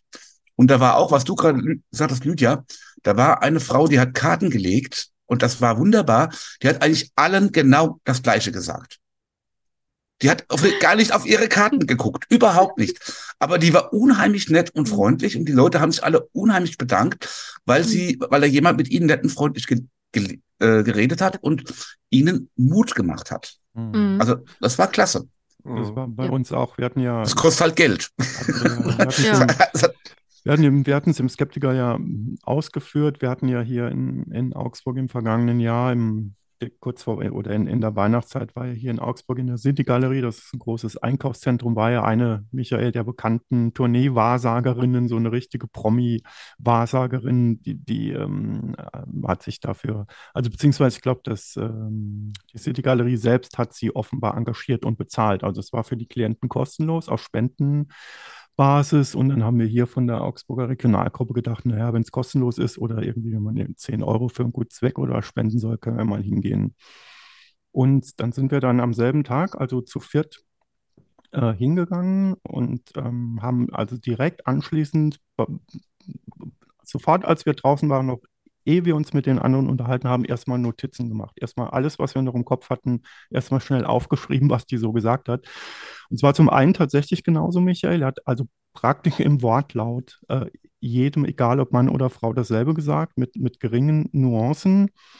Und äh, ich habe, ich, ich persönlich habe, ja, hatte, hatte ja eine ungefähre Vorstellung, was da abläuft und was die äh, mit mir macht und womit ich zu rechnen habe. Aber es war tatsächlich so, wie du sagst. Ähm, also ich war zum einen negativ überrascht, weil ich es mir so platt und banal nicht vorgestellt hätte. Also von einer bekannten Promi-Wahrsagerin hätte ich jetzt doch irgendwie ein bisschen mehr erwartet als wirklich platteste Banalitäten. Auf der anderen Seite war ich positiv überrascht, weil es tatsächlich genauso war, wie du sagst. Ähm, das, also wir sind alle vier mit, mit, einem guten Gefühl daraus gegangen. Keiner hat sich irgendwie verarscht gefühlt oder hat gesagt, oh, das war jetzt Zeitverschwendung oder die war blöd oder das war sonst was. Jeder hat, hat echt, war so in, war in bester Stimmung. Wir sind dann erstmal noch was trinken gegangen und fanden dann, also es war wirklich total nett, so wie, ne, und dann so mit ihrem breiten Kölner Dialekt, was ja auch so eine lustige Sprache ist, ne, und das, ja, die vermitteln einfach wirklich ein gutes Gefühl, die sagen einem das, was man hören will, äh, also fantastisch. Also selbst für uns war es äh, in gewisser Weise ein Erlebnis. Es Wir hatten ja, im Chat die, so die, Frage nach, äh, mhm. nach Rasputin. Ähm, äh, der hat sicherlich auch solche Sachen gemacht. Er war aber in erster Linie äh, war der wohl ein bisschen so ein bisschen radikaler Wanderprediger und und äh, auch hat sich auch als Heiler irgendwie hervorgetan. Mhm. Also das waren so eigentlich eher seine seine Primär äh, Dinge, durch die er aufgefallen ist. Aber soweit ich weiß, hat er natürlich auch sich als Ratgeber der, der Zaren dann äh, wahrscheinlich die eine oder andere, äh, äh, ja. Das, das, wird, das wird ineinander ja. übergehen, wie man das aus dem ganzen Bereich kennt, wenn man so einen Berater hat. Der berät, der berät dann halt alles. Also die Zarin stammte, glaube ich, aus dem Haus Hessen-Darmstadt und da war man seit dem 18. Jahrhundert extrem ähm, magiegläubig und esoterisch gestimmt. Also die muss aus auch, die hat auch eine Familientradition aufgegriffen, äh, indem sie da den äh, Rasputin an den Hof geholt hat. Hessen-Darmstadt ist da wirklich äh, berüchtigt. Also schon also, sowas wie, wenn das ähm, Umfeld, aus dem die Person kommt, äh, da vielleicht mehr mit zu tun hat, kann die Chance vielleicht steigen, dass man sich diese Angebote reinzieht. Äh, ich habe nämlich gerade die Webseite aufgerufen einer Zeitschrift, die ich vor ewigen Zeiten mal als Kind im Urlaub in Polen gekauft habe. Die heißt nämlich Wruschka und äh, das wäre im Prinzip eine Esoterik-Zeitschrift, also eine, eine Wahrsagerin. Fruschka könnte man mit Wahrsagerin halt äh, übersetzen. Und diese Zeitschrift gibt es echt immer noch. Ich habe jetzt mal gedacht, gibt es die noch? Und ich bin gerade auf der aktuellen Homepage und sehe, dass da gerade die aktuelle Ausgabe ist mit, äh, die gibt es jetzt schon 30 Jahre. Okay. Und das ist ähm, natürlich nicht nur mit irgendwelchen Voraussagen, da ist natürlich die komplette ESO sagen wir mal, Ecke vertreten mit allem, was es da so gibt. Aber es ist auf jeden Fall spannend, weil ich den Eindruck habe, auch äh, immer wenn ich in Polen bin, dass es da noch ein bisschen mehr Zeitschriften zu dem Thema gibt als hier. Und ich kenne das halt so ein bisschen auch aus äh, dem sozialen Umfeld, dass man da vielleicht noch einen Ticken offener für ist. Auch für so eine, ich sag mal, Richtung Volksaberglaube. Also so alte Sachen, die man schon immer gemacht hat und äh, wo man eben doch sehr dran glaubt. Ich sehe nur gerade, dass das offenbar immer noch funktioniert. Erstaunlich. Das, du hast gerade Zeitschriften schon angesprochen, Lydia. Gehören Horoskope auch zur Wahrsagerei? Hm. Jein. Es kommt immer drauf an. Die, die Astrologen, also so, ich sag mal so, ernsthafte Astrologen sagen natürlich, nein, das ist, wir, wir machen keine Zukunftsprognosen. äh, was natürlich, ähm, sie beschreiben etwas, was sie Zeitqualität nennen und was eigentlich ein Wort ist, das einfach null Inhalt hat. Und was sie dann machen, ähm, sie sagen, ja, da ändert sich das in der astrologischen Konstellation. Äh, vor 200 Jahren ist dann dies passiert, vor 138 Jahren das. Und das könnte dann sein, also es ist viel, könnte vielleicht, und immer wenn sie exakt werden, dann geht das schief. Aber sie werden sehr selten exakt. Also ich hatte es auch dieses Jahr in der Jahresrückschau, ähm, der, der ist ja wirklich Doktor, Holm, du hast da mal Kontakt zum Dr. Christoph Niederwieser, der schreibt dann viel allgemeines Blabla, schreibt aber zwischendurch im März 2023 so eine Situation wie Anfang von Corona. Das war definitiv falsch, da war gar nichts. Aber ähm, hätte er das weggelassen, wäre das einfach allgemeines Blabla gewesen, äh, nach dem Motto, ja, es wird sich in diesem Jahr was ändern. Und es könnte vielleicht mit Banken, Immobilien oder mit Gesellschaft oder sonst wie zu tun haben. Mehr steht da, wenn man genau nachliest, nicht drin. Äh, mein, es wäre langweilig, wenn alles gleich bleibt. Es ändert sich dauernd irgendwas. Ähm, und am Ende, äh, wenn ich im Rückschau, kann ich ähm, auch wenn es in drastischen Worten geschildert wurde, kann ich irgendeine kleine Änderung, die passiert ist, kann ich dann da reindeuten. Und genau das machen die. Das machen die dauernd. Ja, jetzt war äh, Niederwieser, genau, das war der, das genau. war der Mann mit der Wirtschaftsastrologie, der, der ja. äh, astrologisches Consulting anbot und, und äh, ja, genau, der, der eigentlich promoviert hat über, über Glauben an, an, an Übersinnliches in der Wirtschaft, was so super spannend gewesen wäre und der sich dann leider irgendwann für die dunkle Seite der Macht entschieden hat. ja, also das, das wäre, äh, das wäre tatsächlich ein spannendes Thema, weil es natürlich in der, wie der Stefan gesagt hat, natürlich gibt es in der Wirtschaft auch Leute, die an alles Mögliche glauben. Ähm, und das ist ja auch, das ist weder verboten noch sonst irgendwas. Wenn sie es in ihrer Arbeit mit einfließen lassen, könnte es problematisch werden. Ansonsten ist es aber jeden selber überlassen. Also ich habe, ich hatte zum Beispiel einen Kollegen, der war Mormone und war klar, dass es die, äh, also die, die Evolutionstheorie absoluter Quatsch ist. Ähm, ich hatte eine Kollegin bei uns im Backoffice, die hat äh, irgendwelche, was, was waren das, Chakra-Massagen ange angeboten im ne Nebenjob und an allen möglichen esoterischen Kram gebrauch, ähm, geglaubt, hat aber ansonsten einen normalen Job gemacht in ihrem, also, also, das ist nicht aufgefallen. Wusste man nur, wenn man sie näher kennt, aber es ist ja okay. Aber natürlich gibt's da auch, ich weiß, ich glaube nicht, dass einer meiner Chefs jemals ähm, Astrologie oder Hellseher zu Rate gezogen hätte vor einer Entscheidung. Ich habe jetzt gerade, wollte ich jetzt die ähm, Stichworte Cold Reading und Hot Reading noch ansprechen. Ja ähm, und von euch hören, was das überhaupt ist. Und dann habe ich gerade die Frage von Florian Spitz so im Chat gesehen, der nämlich gefragt hat, sind erfolgreiche, in Anführungsstrichen, WahrsagerInnen äh, gut in Cold Reading? Wahrscheinlich ja, hilft es, aber wahrscheinlich ist es mhm. gar nicht notwendig. Aber ich weiß wirklich nicht, ob wir, wenn es wirklich eine äh, gute Studie dazu gibt, dann gerne mir zuschicken, weil äh, da hatte ich leider auch keine Zeit jetzt heute, um das vorher nochmal zu schauen, ob es da aktuelle Sachen gibt. Aber es wäre äh, etwas, was mir plausibel erscheint, dass eine Person, die relativ schnell darauf reagiert, was die andere vorgibt, um dann vermeintlich präziser wirkende Aussagen zu treffen, dass eine Person, die das besser drauf hat als eine Person, die mehr oder weniger einfach nur nett ist, aber wirklich jeder Person dasselbe sagt, man weiß es nicht. Ich weiß nicht, ob das relevant ist oder ob das gute Gefühl reicht. Mhm. Und das, äh, aber wahrscheinlich äh, ist es nicht nachteilig. Und ansonsten wäre ja die Sache, sich vorher mal zu informieren über Menschen. Also gerade im Internetzeitalter ist das ja erschreckend einfach, dass die also vorher vielleicht einen Termin machen und dann mal so im Internet schauen, was man über die Person erfährt. Und da kann man ja relativ schnell Informationen generieren, mit denen die Person, die dann behauptet, sie könnte zum Beispiel die Zukunft sehen, dann sagt, ah, sie scheinen ja in der und der Branche zu arbeiten. Ach, stimmt das wirklich so? Dann wirkt man natürlich vielleicht überzeugender in so einer Position. Das macht natürlich Sinn. Also das eine wäre halt das Reagieren auf das, was die andere Person mhm. vorgibt und daraus Informationen generieren. Und das andere wäre tatsächlich ganz aktiv die Generation, äh, die, die Informationen dann auch im Vorfeld äh, generieren. Mhm. Ja. Ähm, das geht auch häufig je nachdem, welche Frage kommt. Also wenn jemand nach ähm, Zukunft seiner Beziehung fragt, dann gibt es wahrscheinlich Probleme. ich habe da auch, wie gesagt, damals aus diesen Aufnahmen von Astro TV, da hat eine Frau gefragt, wie es denn mit ihrer Beziehung weitergeht. Und dann sagt die Astrologin sofort, ja, ich sehe, da, da gab es Probleme. Und dann sagt die Frau, nein. das war wunderbar. Die hat nämlich sechs Minuten zu allen Vorschlägen der Astrologin Nein gesagt, bis die Astrologin sie geknackt hatte und etwas gefunden hat, wo sie beide einer Meinung waren.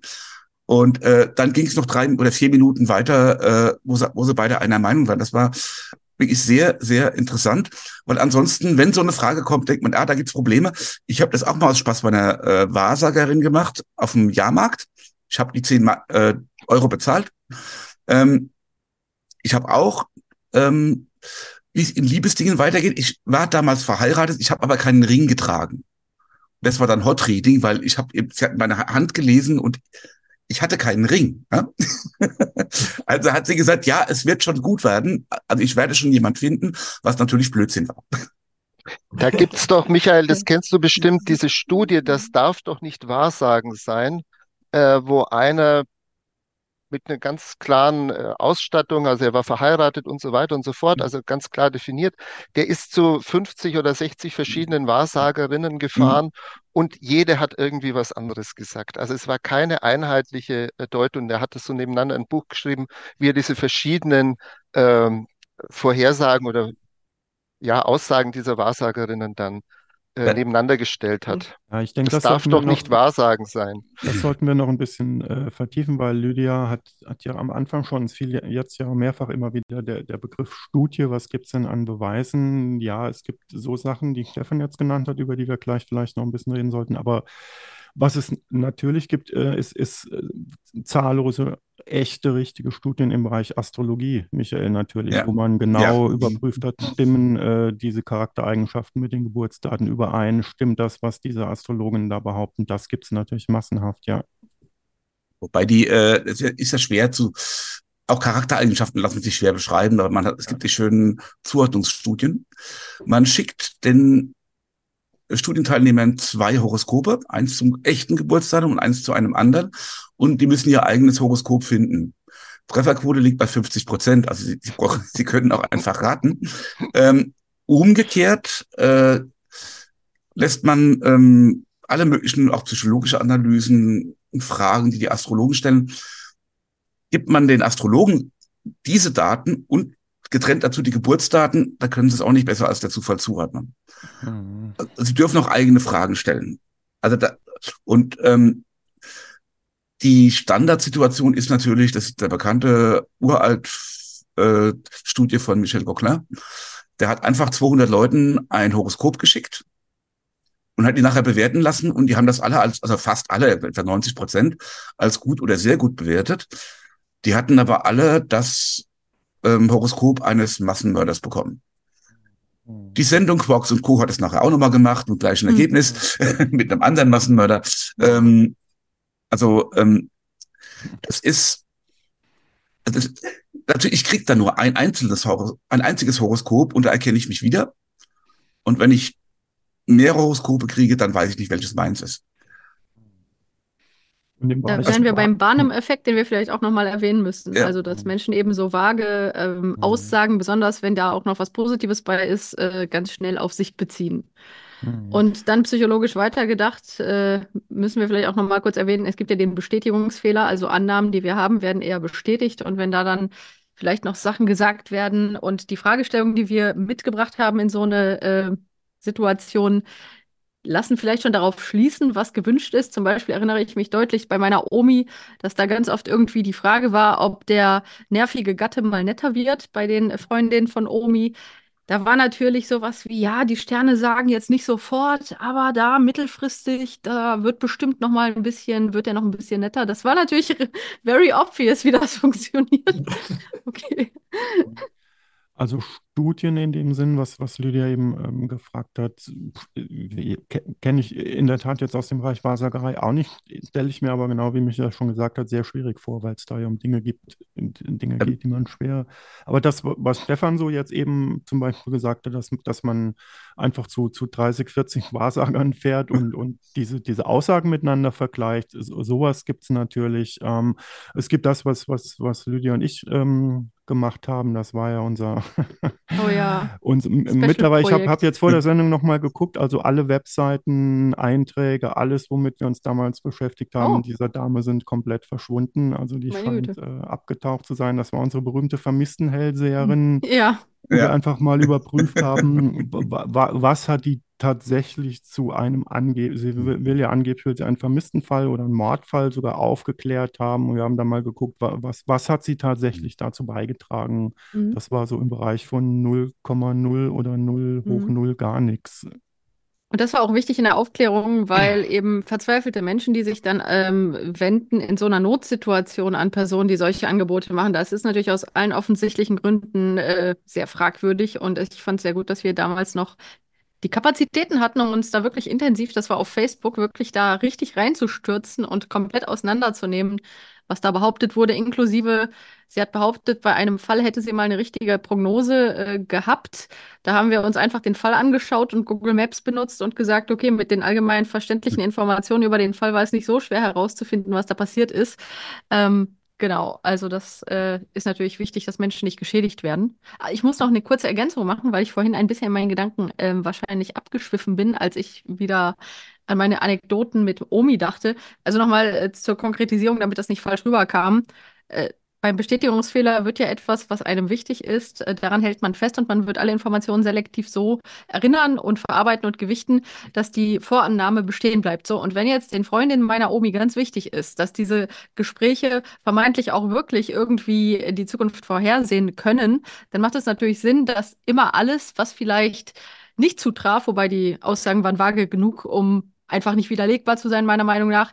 Das würde dann aber natürlich nicht erinnert. Aber wenn mal ansatzweise irgendwas vielleicht stimmte, dann natürlich vermeintlich ist das die Bestätigung dafür, dass das dann auch wirklich funktioniert. Und ja, Bestätigungsfehler sind eh ein spannendes Thema in der Psychologie. Ähm, das funktioniert wunderbar auch in Horoskopen. Da kriegst du 25 Seiten und da steht auf Seite 7 das Gegenteil, was auf Seite 15 steht. Wenn dir das auf Seite 7 gefällt, erinnert mhm. man das und die Seite 15 ja. ignoriert man, weil, ach ja, ist ja nur Astrologie. Ich habe mir wirklich mal vor Jahren äh, äh, mal die, die, Mühe gemacht, aus solchen Horoskopen, die für mich erstellt wurden, ähm, Aussagen rauszuschreiben, was schon schwierig genug ist, weil das alles so vage ist. Und dann versucht man das mal in einer Excel-Liste übrigens, ne? mit was sonst. und dann kamen wirklich so viele Widersprüche in einem einzelnen Horoskop auf. Vom nächsten will ich gar nicht reden, das war noch anders. Ähm, da sieht man sieht, es ist Quatsch. Aber den, den Aufwand betreibt man ja nicht. Man liest es genau so, wie du gesagt hast, Lydia. Auf Seite 9 steht, ähm, ich, ich reise gerne. Wenn da steht, wenn ich gerne reise, sage ich, oh ja, Astrologie hat recht. Mhm. Was auf Seite 27 steht, dass ich Angst habe, in den Zug zu steigen oder so, das vergesse ich dann. Ja. Ich denke, zu den Studien, wenn man es, wie gesagt, so, so, nennen will, gehört halt der umgekehrte Fall, weil Annika ja auch nach dem ähm, Thema Cold Reading und äh, Warnung, Warnung-Effekt und so gefragt hat. Also man kann zum einen die Wahrsager selbst äh, testen, ob das funktioniert, aber umgekehrt äh, Erkenntnisgewinn bekommt man, hat man, haben wir auch aus den Fällen bekommen, wo es, wo es umgekehrt war, wo Skeptiker, die sowas können, also die gut auftreten können mhm. und so selbst ähm, sich als Wahrsager betätigt haben. Und da gibt es äh, eine ganze Menge, äh, von, vor allem in, in, den USA, in England, äh, Ray Hyman, wie sie alle heißen, haben das ja. alles schon gemacht, haben sich bei Jahrmärkten oder Großveranstaltungen in ein Zelt gesetzt und haben Leute beraten ohne übersinnliche Kräfte, also allein mit diesen Mechanismen, die, die Lydia genannt hat, mit Barnum-Effekt, mit Cold Reading, mit äh, was wollen die Leute hören, wie sind die angezogen, wie sitzt die Frau da, geht es der gut, geht es der schlecht, Michael, trägt er einen Ehering oder nicht? Und nach allem, was man da so liest, hat das immer erstaunlich gut funktioniert. Also scheinen übersinnliche Kräfte nicht unbedingt die Voraussetzung für, für erfolgreiches Wahrsagen zu sein, was natürlich auf dieses Metier dann auch von der anderen Seite wieder ein gewisses Licht wirft. Ja, Ray Hyman sagte ja, dass es bei ihm eigentlich zu gut funktioniert hätte und dass er, dass ihm dann die Leute nicht glauben wollen, dass er nicht tatsächlich äh, besondere Fähigkeiten hat und äh, was dann dazu geführt hat, dass er irgendwann gesagt hat, ich mach's nicht mehr. Also mhm. äh, ja. Er hat es oft in Radiosendungen gemacht, das weiß ich. da gibt's auch Aufnahmen von. Also mhm. Ja. Das ist aber äh, die Erfahrung, die ich öfter mal mache, wenn ich mal auf Menschen treffe, die, und das finde ich immer wieder spannend, auch bis heute, sehr viele so Überzeugung, ja, das funktioniert ja und äh, Horoskope wären ja eine seriöse Informationsquelle oder so, gibt es immer noch genug von, die das glauben. Ich finde es immer ganz hilfreich, wenn ich mit denen ins Gespräch komme und dann eben diese Effekte denen erkläre, hm. weil das, also ich bin immer noch der Meinung, dass das auch wichtig ist, weil der Glaube, dass das heutzutage keiner mehr glaubt, den ähm, glaub, also die glaube ich nicht nur nicht, sondern ich hatte genug Gespräche mit Menschen, die ich irgendwo bei irgendwelchen Berufsprojekten hatte, wo man in der Mittagspause plötzlich auf so ein Thema kommt mhm. und wo mhm. man merkt, also das ist ja immer noch durchaus genauso verbreitet, obwohl es relativ einfach ist, wenn man es googelt, herauszufinden, was für Effekte dahinter stehen, aber die Leute machen es halt nicht. Mhm. Und äh, von daher äh, ist es sicherlich sehr hilfreich, wenn man denen erklärt, warum sie den Eindruck haben, dass ihr Horoskop jede Woche stimmt oder so. Ähm, das äh, ist eigentlich eine gute Erfahrung, denen das zu erklären, finde ich. Also ich weiß nicht, ob ihr diese Erfahrung auch macht, aber ich mache die auch immer wieder noch. Hm. Ja. Ich, ich habe ja mal so äh, allgemein oder sammle immer noch allgemeine Zuschreibungen auf Lifestyle-Seiten. Das sind die drei äh, Sternzeichen, die so, die sind so oder so. Ähm, und da war für 2023 wurde jedem Sternzeichen irgendwo ein gutes, erfolgreiches Jahr vorhergesagt. Man muss nur die richtige Seite finden. Ja? Für 2024 genauso. Ich habe noch nicht alle angeguckt, aber ähm, es gibt so viele Webseiten, ähm, wo das drin steht. Und äh, gut, manche schreiben voneinander ab, das weiß ich, aber äh, andere eben auch nicht. Und da findet man für sein Standzeichen alles Mögliche. Und man findet alle möglichen positiven und negativen Zuschreibungen, die man haben will. Ähm, ich weiß nicht, das war heute, ich, äh, könnte ich gucken, aber nee, ist, ist jetzt, muss ich jetzt so lange rumklicken. Ähm, also, aber das ist dann, ähm, ich glaube, da wissen die Leute natürlich schon, dass das eher so, ja, bestenfalls für ein, früher war das der Unterhaltung an der Kaffeemaschine im Büro taugt, aber das ist jetzt groß, ist ja auch keine große Astrologie.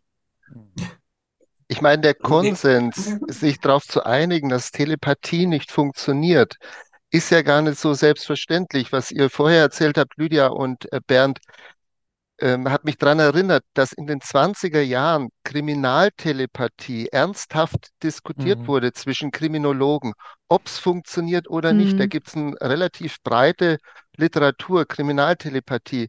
Und beim Mord von Hinterkaifeck, einer der berühmtesten Mordfälle in Bayern, bis heute unaufgeklärt, Mord mhm. auf dem Einödhoch bei Eichach, da wurde Kriminaltelepathie angewendet. Also das heißt, die rationalen Ermittler, die eigentlich rational ermitteln sollten, waren dann doch so weit, dass sie gesagt haben, probieren wir es halt mal. Da muss man aber auch sagen, ich meine, die Mittel früher kann man ja auch echt nicht vergleichen mit Ermittlungsmethoden heute. Und ja, da war halt die Aufklärungsquote auch nicht so toll wie heute in einigen Fällen, wie man zum Beispiel an dem sehr bekannten Fall, den du erwähnst, ähm, sehen kann. Und wahrscheinlich war dann wirklich das Motto, okay, wir stehen hier, es gibt keine Aussicht darauf, diesen Fall zu lösen, dann probieren wir das halt. Genau. Ähm, ja, aber ähm, wir würden ja, also tatsächlich interessanterweise, Bernd, vielleicht kannst du das nochmal erzählen, genau mit dieser Behauptung wurden wir ja damals konfrontiert, bezogen auf diese vermissten Suche, dass es ja hieß, ja, ähm, schadet ja nicht und so. Also der Klassiker. Da soll doch die Polizei mal mit dieser Frau reden, die behauptet, sie könnte ja vermeintlich sehen, wo dieses verschwundene Kind ist, weil schadet ja nicht. Dann mussten wir den Leuten erklären, dass es schon schadet, mhm. wenn man eben solchen Leuten eine Bühne gibt und den Familien eben dann äh, falsche Informationen gibt, weil wer weiß, was diese Frau denen erzählt, was die da sieht. Ja. Und äh, nachweislich selbstverständlich überhaupt nichts an diesen Behauptungen dann dran ist. Ne? Ja, Spoiler vielleicht, weil das ähm, Stefan es gerade erwähnt hat, Lydia, soweit ich weiß, ist hinter Kaifek relativ sicher aufgeklärt, nur man gibt es nicht bekannt, weil es halt immer noch lebende äh, Nachfahren gibt. Also es gibt eine Haupthypothese, so. Ja. Und äh, das hatte ich mal damals im äh, Hoaxilla Podcast, äh, habe ich dazu mal was gesagt, das ist auch schon ewig her. Aber genau, es gibt halt diese eine Hypothese und dann gibt es auch andere Hypothesen, aber es gibt eine, die so ein bisschen als die Haupthypothese aus unterschiedlichen Gründen ähm, mhm. von verschiedenen Menschen angesehen wird. Aber da gibt es durchaus auch noch andere Meinungen und das wird sicherlich niemals aufgeklärt werden, weil alle relevanten ähm, ja, Spuren äh, nicht mehr so vorhanden wären, dass man jetzt mit neuen Methoden da nochmal vernünftig was herausfinden könnte, leider. Mhm. Ja. Bräuchte man dann eine Zeitreise.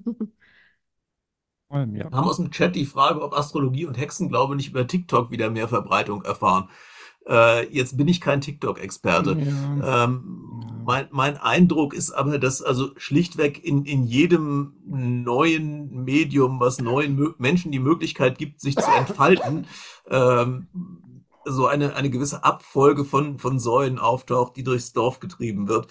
Und mhm. äh, die äh, ist halt gerade auf, auf mhm. TikTok momentan besonders bunt. Wir hatten ähnliches auf anderen äh, Plattformen, die neu aufgetaucht sind, äh, ja auch schon. Also was ja, jetzt nicht heißt, dass ich nicht beispielsweise auf Facebook auch immer noch Unmengen von, von Werbung für von ganz äh, merkwürdigen Angeboten von Medien über, also gerade gerade momentan kommerzielle Wahrsage äh, äh, tauchen wahnsinnig viel auf in, in Facebook, also schalten wirklich Facebook Werbung. Das ist mhm. sicherlich ein bisschen was anderes als so ein als so ein, so ein äh, äh, das, klassische äh, TikTok-Marketing. Aber das ist dann ja, wirklich Das ist ja auch ein Thema, über das wir, ich glaube, Stefan und ich haben erst letzte Woche drüber geredet oder wir, wir alle, die wir sitzen, reden da ja in verschiedenen äh Konstellationen drüber die GWP gibt es jetzt seit 1987. Warum müssen wir uns immer noch mit so Sachen wie Homöopathie, mit Wahrsagen, mit Horoskopen beschäftigen? Michael hat ja eben gesagt, oder Lydia hat gesagt, die Effekte sind alle längst bekannt. Nicht erst seit 1987, sondern schon 100 mhm. Jahre davor. Michael hat dann aber gesagt, ja, schon, aber die Leute lesen es halt nicht. Ja, das ist gen genau der Punkt. Mit, mit jedem neuen Medium, ob es jetzt Bravo Girl vor 15 Jahren war oder TikTok äh, jetzt 2023, kommt das immer und immer und und immer wieder neu. Und man muss es im Grunde immer und immer und immer wieder neu erklären, und zwar dort, wo es stattfindet. Deshalb wird es nie alt oder aus der Mode oder langweilig oder sonst was. Ich fürchte, wir werden auch in 30 Jahren in irgendeinem anderen Medium, was weiß ich, ob das dann Hologramme oder was sein werden, werden wir es nochmal erklären müssen, warum Wahrsagen funktioniert. Ähm, ja es dazu kommt, dass natürlich in Krisenzeiten diese Sachen mhm. äh, eine besondere Konjunktur bekommen. Das war so in der Zwischenkriegszeit 20er Jahre, die Zeit der Kriminaltelepathie. Das war so in den 40er Jahren.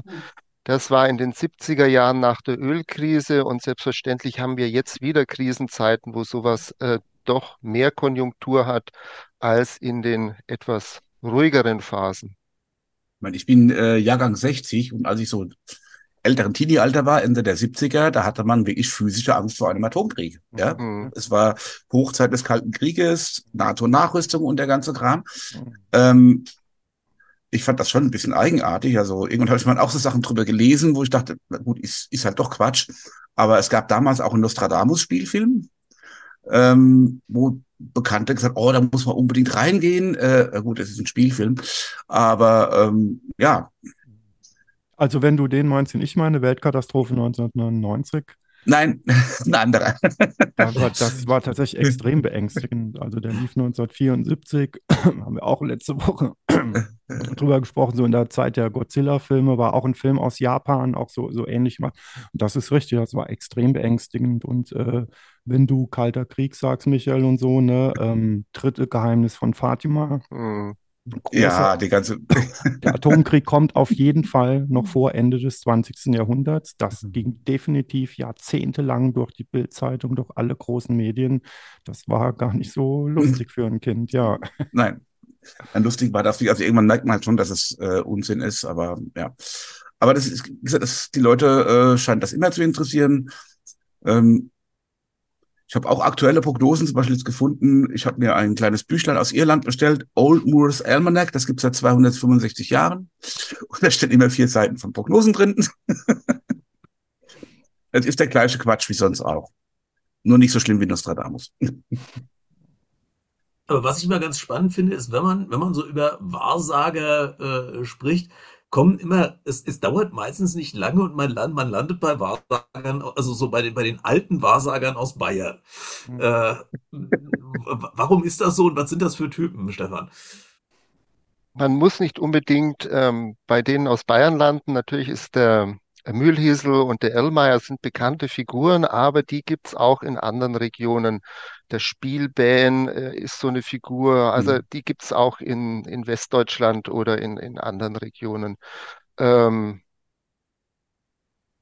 an diesen Figuren, der Mühlhiesel ist ja eine reine Sagengestalt. Also das hat der Volkskundler mhm. Reinhard Haller ja eindrucksvoll nachgewiesen. Eine reine Sagengestalt, der man in den 20er Jahren bestimmte Prophezeiungen untergeschoben hat. Also Mühlhiesel hätte die Industrialisierung vorausgesehen, die Emanzipation der Frau und so weiter. Das, diese ähm, diese Prophezeiungen sind aber von einem Pfarrer Landsdorfer in den 20er Jahren formuliert worden. Also als es schon längst Wagen gab, die ohne Pferde laufen und als es schon längst Eisenbahnstrecken gab und als es schon längst Flugzeuge gab. Das hat er nicht vorausgesehen, sondern das ist eine quasi literarische Erfindung, diese äh, diese Sachen. Und der Irlmeier klaut eigentlich das Ganze dann äh, vom Mühlhirsel. Das ist ein Standard, ein Standard an ähm, Prophezeiungen, die sozusagen übernommen werden und immer wieder neu formuliert und neu gedruckt werden. Mhm. Und auch hier haben wir, wie, wie bei Nostradamus, das Phänomen, dass das auch nicht, nicht vom Himmel gefallen ist, sondern diese Prophezeiungen decken eins zu eins äh, vagabundierende, kursierende Ängste, mhm äh, Befindlichkeiten äh, der Leute ab. Also äh, Stefan wird das besser wissen als ich. Es gibt in Bayern die, die in München in der Staatsbibliothek, glaube ich, werden die aufbewahrt, die Physikatsberichte. Ähm, damals gab es, es gab ja keine, keine öffentliche Verwaltung in dem Sinne. Mhm. Die, die Amtsgerichte mussten so an die Obrigkeit so Berichte verfassen, was es, wie es gerade so im Volk äh, aussieht, ne, mit Krankheiten, mit Klimaveränderungen, mit wie sind die so drauf, ne? Und da, da, da liest man fast die identischen Formulierungen wie in diesen Mühlhiesel-Prophezeiungen. Also alles, was die Leute damals beschäftigt hat, Inflation, auch damals schon äh, Fremde kommen plötzlich ins, ins Land, natürlich mit, mit den ganzen Militär. Man kleidet sich nicht mehr, wie die äh, Tradition es erfordert. Ja. Äh, also lauter so Sachen, die ja, werden einfach da wird eine konservative Weltsicht. Man möchte eigentlich ins Vor, in die vorindustrielle Zeit zurück. Man möchte in die Zeit zurück vor dem Ersten Weltkrieg und äh, alles das, was man in der Zeit wahrnimmt als negativ, wird sozusagen dieser fiktiven Figur Mühlhiesel untergeschoben. Hm. Wobei es den Irlmeier gab es ja tatsächlich, der ist ja auch gerichtsbekannt. Brunnenbauer, ja. ja. Freilassung der, nach dem, der hat die Krisenzeit nach dem Zweiten Weltkrieg auch gut ausgenützt. Ne? Also wo ja. dann auch diese Atomkriegsängste da waren, so einen dubiosen Atomkrieg hat er ja auch vorausgesagt. Ja. Kannst du vielleicht das mit äh, der Gerichtsstory nochmal kurz, vielleicht kennt ihr jetzt auch nicht jeder, hm. Michael? Ähm, nee. Ja, der, der wurde mal, also es gibt mehrere. Auf jeden Fall wurde er mehrfach wegen kleineren Betrügereien äh, verurteilt. Und er soll dann irgendwann, es gab, soll ein Urteil geben, da hat er ähm, den Richter, also wurde er freigesprochen, weil er den Richter wegen, mit irgendeiner Voraussage, dass seine Frau ein rotes Kleid trägt oder so, ähm, freigesprochen. Aber das, wie gesagt, ansonsten hat er, glaube ich, das weiß der Bernd auch, irgendwie immer vorausgesagt, ob die ähm, Ehemänner, die nicht auf den Krieg zurück, ob die noch zurückkommen oder nicht, ja. könnten ja in russischer Gefangenschaft sein. Und äh, ich weiß nicht, wie hoch die Trefferquote war und hat sich dafür ein paar Mark geben lassen. Mhm. Ja. Ähm, im Gegensatz zu dem, was die Fans von ihm sagen, er hat alles unentgeltlich und kostenfrei gemacht, das stimmt nicht. Ja? und ansonsten äh, auch das andere, er hat ja selber auch nichts geschrieben, das sind ja auch Dinge, die man ihm wieder nachsagt. Ja. Also die, die man, äh, warte, die man in den Mund legt, wie du gesagt hast, Stefan, bei dem Mühlhirsel genauso. Und es ähnelt sich ja wirklich stark. Die äh, Druckschrift vom Irlmeier hat, glaube ich, der örtliche Zeitungsverleger rausgebracht und äh, wahrscheinlich auch ordentlich äh, verdient ja. damit. Ne? Es gibt auch, es gibt auch aktuelle Bücher übrigens davon. Und mhm. ich habe vorhin schon im Vorgespräch gesagt, ich habe irgend so eine Hellseherin, die an höhere Wesen glaubt, die hat irgendwie die Akasha-Chronik von Alois Irlmeier letzte Woche über die sieben Minuten gesprochen. Ähm, und es gibt auch aktuell Prophezeiungen für 2024 vom Mühlhirsel eine Webseite gefunden, was, was toll ist, wenn eine fiktive Person Prophezeiungen mhm. macht. Ich habe es noch nicht gelesen, ist wahrscheinlich der, der gleiche Quatsch wie immer. Eine Person, die angeblich, im, also die es nicht gab, aber wenn sie es gegeben hätte, hätte sie im 18. Jahrhundert gelebt und die macht jetzt Prophezeiungen. Das ist doch wunderbar, äh, wenn die Untoten ihr Unwesen treiben. Ja, die, die, kann, die kann ja vor allen Dingen Prophezeiungen äh, auch noch über letztes Jahr machen und äh, dann äh, hat man dann wunderbare Presse Trefferquoten auf einmal. Ich habe es kurz nachgelesen. Also dieser Irlmeier hat jetzt also ähm, 1947, da war er 15-fach verurteilt, siebenmal wegen Betrug und achtmal wegen Zahlungsschwierigkeiten. Vorbestraft stand er vor Gericht. Ja, ich meine, wenn er noch in die Zukunft sehen kann, dann hätten ja die Schwierigkeiten gar nicht auftreten sollen. Aber und dann ist witzig, wurde er also angezeigt wegen Betrug und Gaukelei. Das war damals also möglich. Und ähm, ich musste gerade auch ein bisschen lachen, als ich es gelesen habe, weil ich die Details überhaupt nicht mehr auf dem Schirm hatte. Also hier steht in der Wiki, im Verfahren bekundeten zwei Zeugen Irlmeyers widersprüchliche Prophezeiungen von vornherein kein Glauben geschenkt zu haben. Fünf andere sagten, seine Deutungen seien äh, korrekt gewesen. Und deswegen äh, war jetzt Betrug vom Tisch und für Gaukelei fanden sich irgendwie nicht genug erforderlich sichere Anhaltspunkte oder so. Ja, das ist ja mal eine nette Story. Ja, warum Das, du bist äh, du im Knast? jetzt- Ja, wegen Gaukelei. Gaukelei. Meine- ja.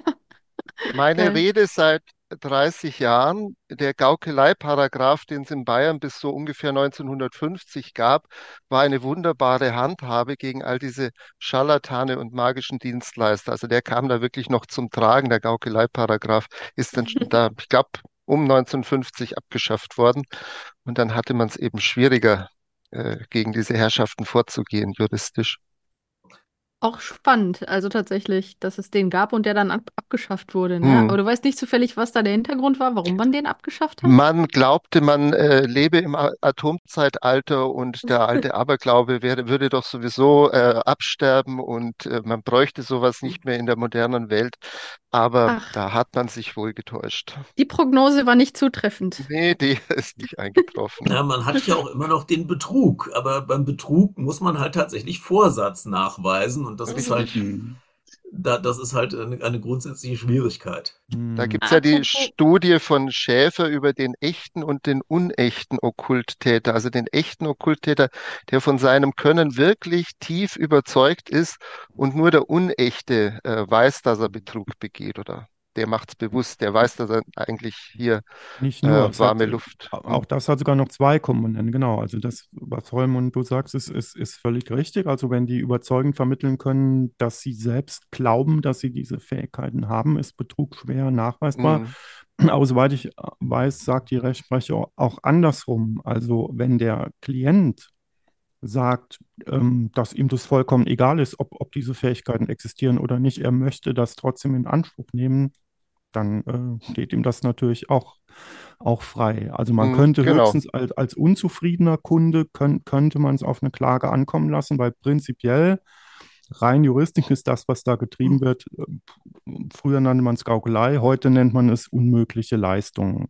Also nach dem aktuellen Stand unseres Wissens sind diese Leistungen nicht erbringbar. Damit wäre das eigentlich ein klarer Fall. Jeder könnte dieses Honorar zurückfordern oder bräuchte es gar nicht erst zu bezahlen. Aber da gibt es leider tatsächlich in unserer modernen Welt ein paar juristische Hürden, ähm, die es diesen Leuten doch irgendwie erlauben, damit durchzukommen. Äh, zum einen dauert es lang, zum anderen gibt es viele, die, die stellen diese, ähm, die kämen nicht auf die Idee zu klagen, weil es auch peinlich für sie selber ist. Ja.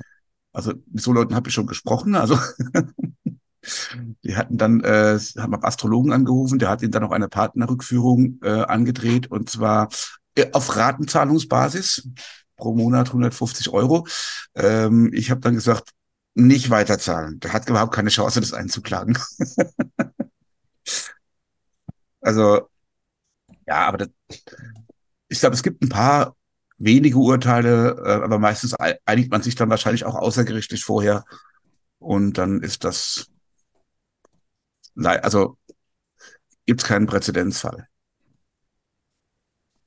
Ich glaube, es gab mal einen, auch, so wegen Partnerrückführung, irgendeinen, wegen so einem äh, Zauber, den man gemacht hat und dafür ein paar tausend Euro bezahlt hat. Und das hat nicht funktioniert. Und da gab es mal eine erfolgreiche Klage.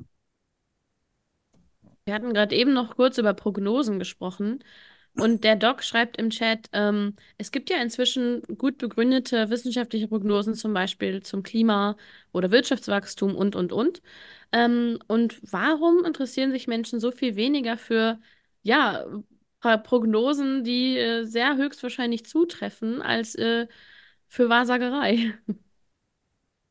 ich bin ja auch gegenüber diesen angeblich wissenschaftlichen Prognosen durchaus äh, skeptisch, wenn ich mir diese Futurologen der späten 60er und 70er Jahre anschaue, die angeblich ja auch Wissenschaftler waren. Herman Cain, der, äh, ihr werdet es erleben, der uns eine ähm, fantastische äh, Welt ähm, voller Technik und Atomantriebe und Städten auf dem Meeresgrund und am Mond prophezeit hat, auch von dem ist nichts eingetreten. Ähm, also ja, da wird man, wird man sehen müssen und äh, Wo, wo, wobei man natürlich sagen muss, was Futurologen letztlich machen, ist, also diejenigen, die sich heute so nennen, jedenfalls, äh, die sammeln halt im Prinzip das ein, was Experten aus unterschiedlichen Bereichen halt so als die Zukunft in ihrem, in ihrem Fachgebiet äh, so erwarten und, und äh, stricken daraus Szenarien und, und äh, machen dann diese Szenarien, äh, äh, äh, verkaufen dann letztlich diese Szenarien. Das kann man also äh, äh, dem kann man jetzt vertrauen oder nicht vertrauen, aber es ist letztlich, äh, es ist letztlich ein, einfach eine, eine, eine Zusammenführung und Aufarbeitung von Expertenwissen. Und ja, es gibt den, den, den schönen Fall von, äh, von äh, Matthias Horks, wahrscheinlich der bekannteste Zukunftsforscher mhm. unserer Zeit, der irgendwie gesagt haben soll, dass das, dass das Internet sich irgendwie nicht so durchsetzen wird und so. Aber ähm, der, also Eben. Das, das ist von, von der, von der Grundidee äh, ist das eigentlich kein, kein, kein dummer Ansatz, mal zu sagen, wir schauen uns mal an, was sozusagen die, die, die, die Fachleute aus den unterschiedlichen Bereichen, wo man ja durchaus, also in der, in der, in der Pharmazie oder in der, äh, in der, ähm, in der IT äh, gibt es ja durchaus Zukunftspläne, die auch relativ weit in die, in die Zukunft äh, reichen. Äh, einfach mal, mal zu schauen, was, woran arbeiten die eigentlich und äh, was würde da rauskommen. Ja. Ja, also, aber es gibt, alle, es gibt noch einen anderen Bereich, weil du gesagt hast, Wirtschaftsprognosen, wenn man sich mal, äh, gibt da zweimal im Jahr die Frühjahrs- und Herbstprognose von den Wirtschaftswissenschaftlern. Ähm, die ist meistens nicht richtig, aber muss sich mal das Ganze durchlesen. Alle paar Jahre mache ich das, das sind so 500, 600 Seiten. und da steht nämlich in jedem Abschnitt drin, von was das abhängt. Weil äh, Bauwirtschaft früher schlimmer als heute, abhängig vom Wetter, ähm, wenn es ein trockenes Jahr gibt, äh, zu viel regnet, zu wenig regnet, ähm, dann ändert sich die, ein Teil dieser Prognose und damit auch die Prognose insgesamt. Deswegen ist die Prognose nicht schlecht, aber das äh, die, die Gesamtsumme ist einfach dann nicht mehr verlässlich, wenn sie aus 500 verschiedenen Teilen besteht. Aber die, die Frage war ja, warum ähm, gut, also ihr beiden habt jetzt zu Recht gesagt, erstens sind diese, diese sogenannten seriösen Prognosen jetzt auch nicht unbedingt immer seriös, aber ich glaube, der entscheidende Punkt ist, dass, dass die Wahrsager oder Astrologen halt den Vorteil haben, dass sie sich auf dieses berühmte höhere Wissen ja. berufen. Die schweben ja mhm. über allen profanen Dingen, die haben ja Kontakt zu den Sternen, Kontakt zu Akasha-Chronik, zu höheren Welten. D damit werben die ja. Ich glaube, das, das ist vermutlich das, was die, die Leute anzieht, dass man da ähm, ja, man, man, sucht ja eben gerade Rat bei nicht erdgebundenen Phänomenen, weil von denen hat man ja genug jeden Tag in der Zeitung. Das, und bei diesen höheren Wesen, ich meine, das habe ich heute gelesen, auch wieder von einer meiner Hellseherinnen auf YouTube, ein Vortrag, das Erzengel Michael wird das Internet zerstören. ich habe ihn noch nicht angehört, es sind nur acht Minuten, aber ich bin ja froh, dass auf YouTube inzwischen die wunderbare Funktion Transkript gibt. Da kann man nämlich den Text aufrufen und durchscrollen und muss sich nicht gegebenenfalls zwei Stunden Vortrag anhören. Das geht durchscrollen geht schneller. Kann man nach äh, Stichwörtern suchen. Aber diese höheren Wesen sind ja so Sachen, ähm, die einen gucken in die Sterne. Letztes Jahr das Lustigste war eine Frau, die Spargelstangen wirft. Und die ist wie alle anderen auch äh, rohe. Äh, es war ein Foto dabei, rohe Spargelstangen, rohe grüne Spargelstangen. Ähm, ich fand das äh, also man kann aus allem, hast du ja schon am Anfang gesagt, Stefan, in allem lesen. Es gibt beim, von dem bei den Skeptern bekannten Wolfgang Hund in seinem Buch äh, Falsche Geister, echte Schwindler, sind ganz viele tolle Verfahren drin äh, mit wunderschönen Namen, wie man äh, Zukunft betrachten kann. Und einige, äh, also es gibt zwar die Önomantie, Zukunftsprognose auf den Geschmack und dem Aussehen von Weinen, das finde ich schon mal ganz interessant. Felidomantie, also aus dem Verhalten von Katzen, ist auch ganz interessant. Also da kann man sich alles Mögliche ausdenken. Und wenn man mal nachschaut im Internet, man findet auch so ziemlich alles. Die Spargelstangen waren mir jetzt auch neu. Also. Damit hat sie ja wirklich einen Marktvorteil, weil das ist mal ein Alleinstellungsfaktor hier, ne? Also, das muss ich googeln, es ist unfassbar. Kurzzeitig. Äh, Cemina Packington heißt die. okay. also, ja. Die Geschichte, wie sie darauf kam, die interessiert mich. Das ist auch spannend, ja. Aber ähm, ich habe ja auch meinen äh, einen meiner Liebsten seit 15 Jahren, der Prognosen macht, der heißt Thomas Ritter, Reiseunternehmer aus Dresden. Mhm. Der liest in indischen Palmblättern. Mhm. Mhm. Ich könnte auch aus dem Verhalten von Billchen lesen, vermute ich. Vermute ich auch, ja. Es wird dann Glisomantie heißen wahrscheinlich. Nein, also der, der, der Mann aus den äh, Palmblättern, der veranstaltet auch Reisen hin zu den Palmblattbibliotheken und die sind auch nicht billig, aber wen es interessiert, das ist, wer es machen will, okay. Hm. Ich wollte noch was fragen, sind, äh, Michael, ich habe dich das, glaube ich, noch nie gefragt, aber äh, was war eigentlich dein Anlass überhaupt, in dieses Thema derartig tief einzusteigen, auch so lange? Also, ähm, also was ich vorhin schon gesagt habe, Ende 70er äh, habe ich dann irgend, also es gab ja damals mit Angst vor Atomkrieg und Kalter Krieg eine, eine Lösung. Ne? Man musste nach Australien oder Neuseeland. da hieß es, das wäre sicher oder sicherer. Oh ja. Und dann habe ich eine, in, in der Lokalzeitung gelesen, ein Hellseher hat vorhergesehen, dass ähm, im nächsten Jahr Australien und Japan im Meer versinken. Mhm. Und dachte ich, äh, Mist. Und dann überlegt man kurz und denkt, was für ein Quatsch, was muss passieren, damit ein Kontinent wie Australien oder ein riesiges Land wie Japan im Meer versinkt. Auch wenn es mhm. auf der anderen Seite des Globus ist. Ich glaube, da muss ich mir dann keine Gedanken um Altersversorgung oder sowas machen. Das ist dann äh, und ja. dann habe ich so ähm, immer mal wieder so Sachen gesammelt. Ich hatte so einen Ordner mit Zeit, den habe ich sogar noch mit alten Zeitungsausschnitten, wo ich so Zeug gesammelt habe, aber nicht intensiv. Und wäre nur ein Papier möglich gewesen. Und ähm, als ich dann bei der in der GWP in der GWP gehört habe, dann hat es ja jemand gemacht. Jemand hat ja so eine Auswertung gemacht. Der hat dann halt irgendwann den Verein ver verlassen und ich hatte auch mal wieder ein paar schöne Prognosen gefunden. Dann habe ich gefragt, wer macht das denn? Und dann hat mir jemand gesagt, mach du doch. Ah, okay. In, in, inzwischen war es ja auch viel einfacher, weil im Internet kann, konnte man, äh, kann man die Sachen einfacher suchen, sammeln. Damals gab es mhm. eine Zeitungssuchmaschine namens Paperball und, und keine mhm. ähm, Paywalls. Also da konnte man einfach aus allen möglichen Zeitungen ähm, die Artikel einfach sich runterziehen und abspeichern, was heute nicht mhm. mehr so einfach ist. Aber ähm, damit war das verhältnismäßig einfach. Später kam dann halt okay. YouTube und alles mögliche andere dazu und da wird es jetzt wieder etwas aufwendiger. Okay. Wow. was, was passiert denn dieses Jahr so? Ähm, Im Moment noch nichts Besonderes. Ich habe noch keine spezielle äh, Prognose gefunden, außer dass Baba Vanga irgendwas über KI gesagt haben soll, was ich nicht glaube, und dass Putin hm. Probleme bekommen soll. Okay. Und äh, das ist also auch geht auch über Baba Vanga und bei Nostradamus ähm, irgendeine böse Prognose über den neuen englischen König, aber mhm. pff, der war noch nicht beliebt, über den gibt's immer nur schlechte Prognosen. Ah, okay.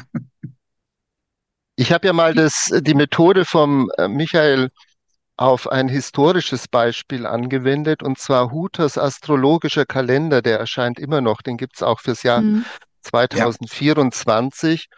Und der hat in den äh, 20er Jahren eine äh, ein Welthoroskop auf der Basis kosmischer Gesetzmäßigkeit erstellt für die Jahre 1927 bis 1960. Und für die Zeit von 1939 bis 1945 wird vorhergesagt, dass das deutsche Regierungsoberhaupt erkranken soll oder gewaltsam sterben wird. In Europa spielen sich keine bedeutsamen Einflüsse ab in dieser Zeit. 1940 soll Deutschland ein, Großteil, äh, ein großdeutsches Volkskaisertum bekommen. Die feindlichen Einflüsse gegen das Deutschtum verschwinden. Für 1941 prophezeit der Astrologe Ein allgemeiner Weltfriede ist bei dem tiefen Stand der Sonnenminimaperiode zu erwarten. In hm. Europa entwickelt sich eine Völkerunion, wirtschaftlich und militärisch. Man ist, äh, geht 42 von hm. günstiger Entwicklung der hm. Kulturnation Deutschland aus. Allgemein wird die Friedensperiode sich fortsetzen und günstige Bedingungen für die kulturelle Entwicklung bestehen. Große hm. internationale Fragen der Religion, Kunst und Wissenschaft werden durch Konferenzen gelöst und so weiter und so fort. Also es ist alles wunderbar. Wir sprechen von den Jahren des Zweiten Weltkriegs und der äh, äh, Vernichtung der europäischen Juden mhm. in den Konzentrationslagern. Also ja. das ist Huters astrologischer Kalender. Wie gesagt, ein Bestseller, ein mhm. Dauerbrenner äh, in den 20er mhm. Jahren schon erschienen, heute immer noch am Kiosk zu bekommen. Ja, es gibt ja heute diese astrologischen Jahrbücher, gibt es ja auch von äh, Familie Allgeier und ja. Genau. Ähm, das ist mal ein äh, schöner Punkt zum Ende. Und ähm, genau. Ich habe mich nur gefragt, äh, wahrscheinlich äh, gerade die Prognose bezogen auf äh, die Queen und dass dann jetzt mal irgendwann da ein äh, Wechsel eintreten würde, die können wir wahrscheinlich schon ungefähr, weiß ich nicht, 30 Jahre lesen oder so. Gibt es da eine, äh, ich denke mal, das hat sich wahrscheinlich in den letzten Jahren gesteigert, weil die Wahrscheinlichkeit des sozusagen Treffers ja nun doch ähm, zunahm, oder, Michael? Ja, ja, ja, ja, das wird jedes Jahr vorhergesagt. Äh, also seit ich das mache, seit über 20 Jahren. Ähm, es wurde auch ganz oft vorhergesagt, dass wenn sie stirbt, Charles nicht König wird. Wie gesagt, mhm. der ist mhm. unbeliebt. Zumindest, mhm. äh, und ähm, deswegen gibt es für ihn auch bei äh, astrologischen Vorhersagen, kriegt er nie was Gutes ab. Also ähm, mhm. jetzt sind es gesundheitliche Probleme. Gut, der ist auch nicht mehr der Jüngste. Mhm. Und ähm, es wird auch wieder irgendein Nostradamus-Vers bemüht. Ich weiß aber nicht welcher, dann habe ich es nicht gesucht dass auf eine, in einem Inselkönigreich ein König irgendwie verschwinden oder abdanken würde. Ähm, das ist, muss natürlich Insel, muss natürlich ähm, der Charles ja. sein. Aber ähm, wie gesagt, das ist jedes Jahr das Gleiche. Mhm. Jo. Gibt es jemanden, der noch äh, was sagen möchte? Was noch wichtig wäre, was wir vergessen haben, denn ich habe mir angewöhnt, das lieber zu fragen, bevor man dann im Nachgespräch nochmal drauf kommt. Da wäre noch was spannend gewesen. Was also, also noch nein, wir sagen keine Footballergebnisse voraus. Okay. okay. Wir haben keinen Sportalmanach dabei. Genau, genau. Tja. Gut. Über, wir, über mein, das, das, was wir da wissen, das nutzen wir für Sportwetten, ja. Genau. Ähm, den Sportastrologen, den ich mal eine Zeit lang äh, gefolgt bin, den, den lasse ich jetzt auch weg. okay. Gut. Ich sage mal voll äh, die Punktlandung äh, gewissermaßen. Ähm, und ich hoffe, es hat euch auch ein bisschen Spaß gemacht, Michael und Stefan. Ja. Ja, ja, ja. jo. Und allen, die auch wieder, wie wir gesehen haben, fleißig mhm. im Chat dabei waren, sehr cool. Also dann ähm, was ist denn unsere Vorhersage für das nächste Thema? Mhm. Da bin ich immer ganz schlecht drin. Ich sage voraus, äh, dass es etwas ähm, weniger lustig zugehen wird, vermutlich. Ähm, unser Thema wird nämlich, also erstmal sage ich voraus, es wird am 29.01. stattfinden. Paul, möchtest du die Ehre haben, es vorauszusagen oder soll ich es, es sagen? Wird, äh, es wird tödlich äh, und entsetzlich und traurig und ja, wir beschäftigen uns Vielleicht auch nicht, wer weiß. Wir sehen es dann. Und den Umgang genau. mit Tod. Sterben und Tod. Jawohl. Genau. Okay, aber äh, danke, dass ihr dabei wart. Es ist immer schön zu sehen, wenn der Chat dann so freundlich am Ende auch reagiert. Und ähm, cool, dann sage ich mal bis dahin und vielen Dank an alle und bis bald. Genau, danke auch an das Team im Background und auf jeden dann. Fall. Ja. Ciao. Ciao. Tschüss. Ciao.